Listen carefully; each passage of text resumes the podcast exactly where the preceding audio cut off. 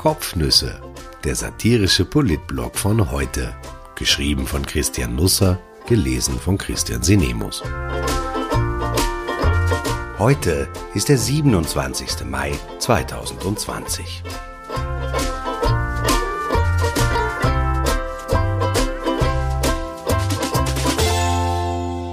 Oft sind es die feinen Unterschiede, die den Liebreiz dieses Landes ausmachen. Ich darf in diesem Zusammenhang vielleicht beispielhaft die Diskrepanz zwischen einer Pressekonferenz und einem Pressegespräch anführen. Bitte halten Sie mich deshalb nicht für kindisch. Ich glaube, das Pressegespräch steht vor einer großen Karriere in Österreich. Es wird das Hintergrundgespräch wegfegen, das zuletzt einigermaßen in Verruf geriet. Das Pressegespräch hat gegenüber der Pressekonferenz den Vorteil, dass man den Teilnehmerkreis limitieren kann, ohne gleich in den Gemauschelverdacht eines Hintergrundgespräches zu geraten. Man könnte sich jetzt natürlich fragen, was der ganze Unfug soll. Warum werden nicht einfach Journalisten eingeladen? Man gibt ihnen die Informationen, die sie brauchen, und alle reiten wieder ihrer Wege. Aber das wäre dann nicht Österreich und auch irgendwie schade. Das Burgtheater gab am Montag seine Pläne für die kommende Spielzeit bekannt. Die letzten Jahre war das ein Routinetermin. Wir waren vor Ort oder ließen uns die Unterlagen zukommen, fragten nach, baten eventuell um Interviews. Diesmal nicht. Diesmal lud uns das Burgtheater erst gar nicht ein. Ja, es sagte uns nicht einmal, dass es die Präsentation überhaupt geben werde. Wir hatten keine Ahnung. Natürlich, irgendwo da draußen ist Corona und die Teilnahme an Veranstaltungen muss eingeschränkt werden, aber ich wusste nicht, dass es auch hochriskant sein kann, Informationen weiterzugeben. Können Buchstaben an Covid-19 erkranken? Wie macht man bei einem H oder einem U einen Rachenabstrich? Gibt es schon verlässliche Antikörpertests für das Alphabet? Viele neue Fragen tauchen auf. Es wurden nur zehn Journalisten eingeladen, sagte mir die Sprecherin des Burgtheaters gestern. Alle aus Medien, die in den letzten Jahren viel über Premieren berichtet hätten. Es gibt also offenbar eine Stricherliste im Haus am Ring und wer da ein bestimmtes geheimes Kontingent unterschreitet, ist raus.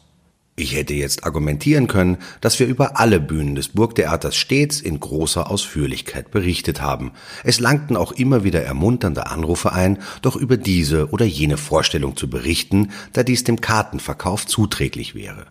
Es gibt eine tägliche Doppelseite in heute, die sich mit Kultur in der weitesten Form beschäftigt. Wir machen da mehr, als der Boulevard das üblicherweise tut. Und oft waren Burgtheater, Akademietheater, Casino oder Vestibül gern gesehene Gäste.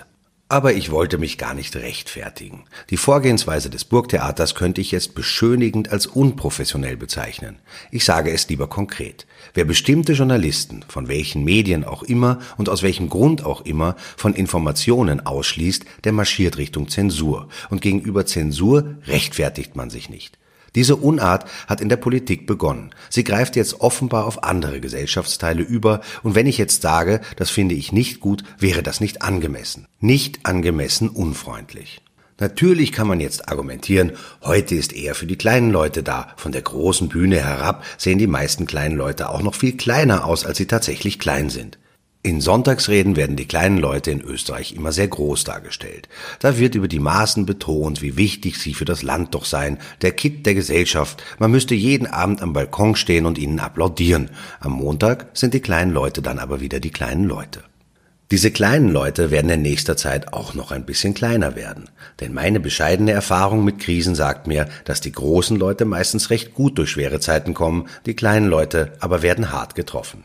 Es sind jene, die ihre Arbeit verlieren, sich die Wohnung nicht mehr leisten können, sich bei der Suppenküche der Caritas anstellen. Generaldirektoren sieht man dort eher selten.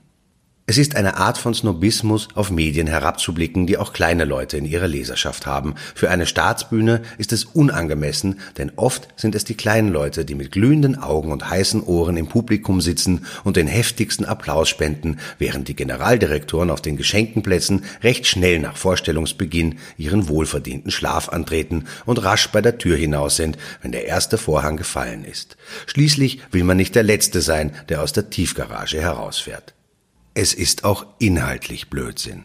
Natürlich haben wir als leserstärkste Zeitung in Wien auch viele kleine Leute als Abnehmer und ich bin auf wenig so stolz wie auf das.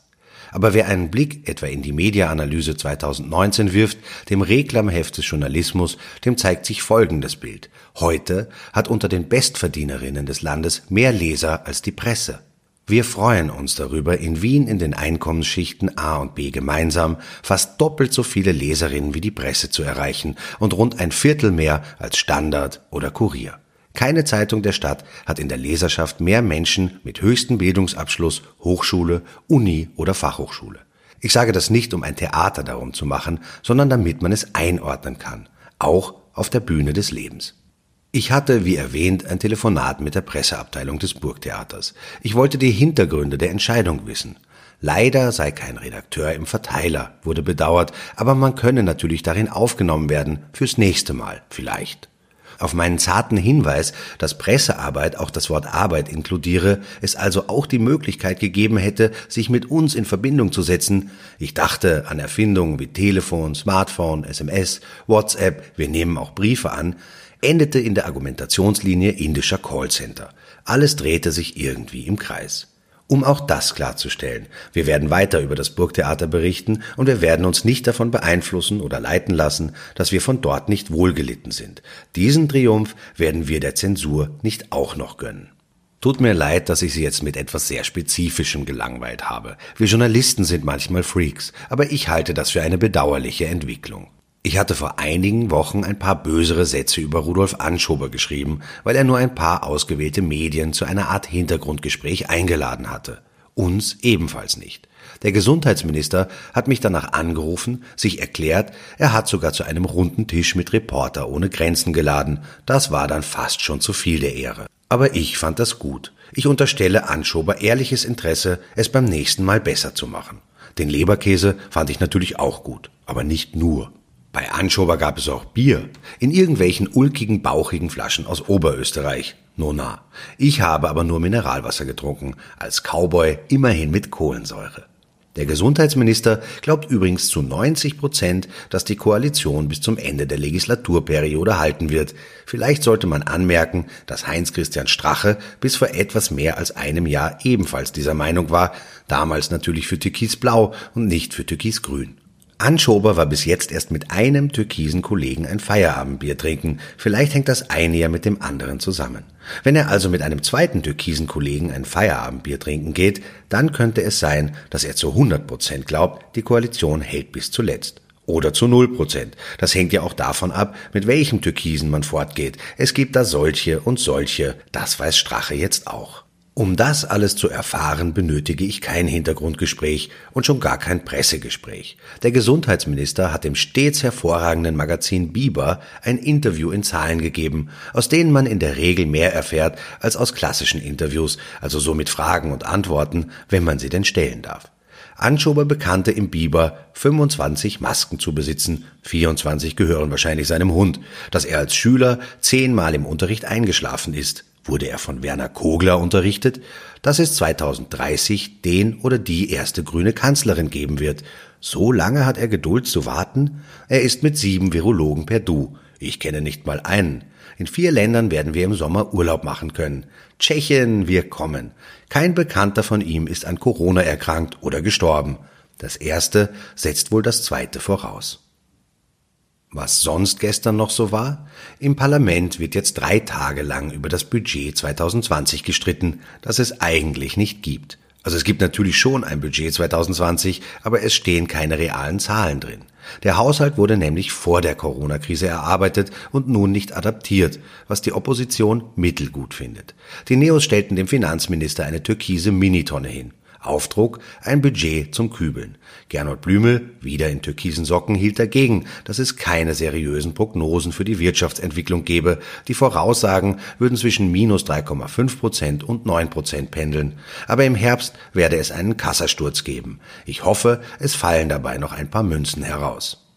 Mitten in der Debatte sah man Grünen-Chef Werner Kogler heftig gestikulieren. Auf der anderen Seite der Regierungsbank pfiffen sich ein paar Ministerinnen nicht um den Babyelefanten. Seit dem kleinen Walsertal sind alle ein bisschen hysterisch. Vielleicht sollte die Regierung einmal zum Italiener gehen. Der Bundespräsident könnte ja später zur Runde dazustoßen. Die Partie könnte die gute Luft genießen. Das Bundesumweltamt verriet heute, die Corona-Krise hat an ihrem Höhepunkt für einen radikalen Rückgang der Schadstoffe gesorgt. An verkehrsnahen Standorten wurden bis zu 60 Prozent weniger Stickoxide in der Luft gemessen. Die Luftqualität, sagt die zuständige Umweltministerin Leonore Gewessler, war während Corona so gut wie zuletzt in den 1960er Jahren. Bevor jetzt alle in die Garage gehen und ihre 20 Liter Diesel starten, das Klima haben wir damit nicht gerettet. Es ist nur eine Momentaufnahme. Sorry, Leute. Im Justizministerium tat sich Erstaunliches. Christian Pilnacek, der sich seit 2010 zum mächtigsten Mann des Ressorts aufbaute und unter oder über zwölf Ministern arbeitete, wird entmachtet. Seine Sektion wird in zwei Teile zerschlagen. Er muss sich neu bewerben, um eine der Abteilungen leiten zu dürfen.